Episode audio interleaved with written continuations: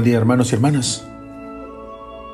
Del Salmo 24. Descúbrenos, Señor, tus caminos. Este salmo, que tiene tres partes muy claras, se presenta en la liturgia de hoy como respuesta a la primera lectura. Es el libro de Jonás, predicando en Nínive como le había mandado el Señor a cuya palabra los ninivitas creyeron, y cuando Dios vio sus obras y cómo se convertían de su mala vida, cambió de parecer y no les mandó el castigo que había determinado imponerles. Según Jonás 3:10. Se nos ofrece, decía hoy, la primera parte del Salmo que contiene una súplica de protección y guía casi obsesionado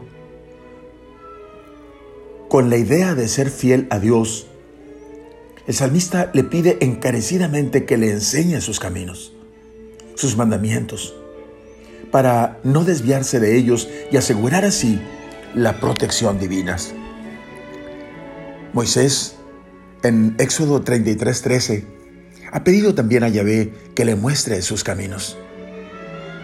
Ahora, si realmente me miras con buenos ojos, dame a conocer caminos para que te conozca y me sigas mirando bien.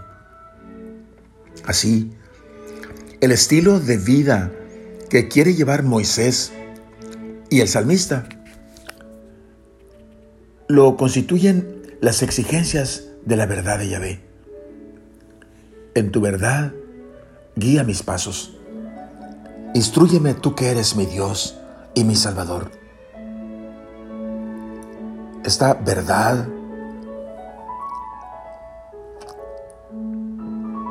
que va siempre vinculada a su fidelidad a las promesas.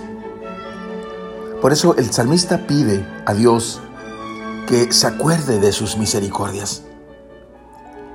Acuérdate que has sido compasivo y generoso desde toda la eternidad, con la seguridad de que el amor de Yahvé no se ha agotado.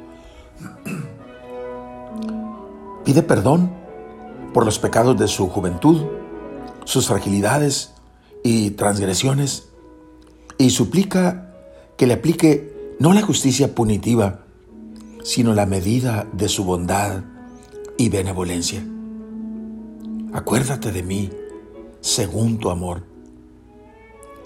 Esta es enseñanza constante en toda la Sagrada Escritura. La misericordia divina prevalece sobre la justicia. Un ejemplo, Éxodo 25, 6.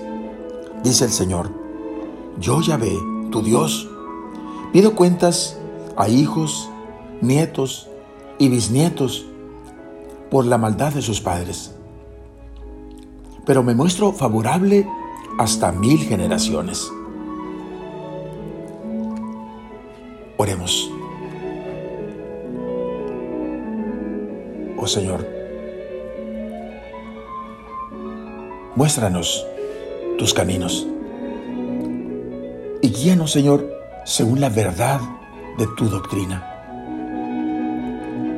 Ya que eres nuestro Dios y nuestro Salvador, y en ti tenemos puesta toda nuestra esperanza. Acuérdate, Señor, que son eternos tu amor y tu ternura. Según ese amor y esa ternura, acuérdate de nosotros. Amén. La bendición de Dios Todopoderoso, Padre, Hijo y Espíritu Santo, descienda sobre ustedes.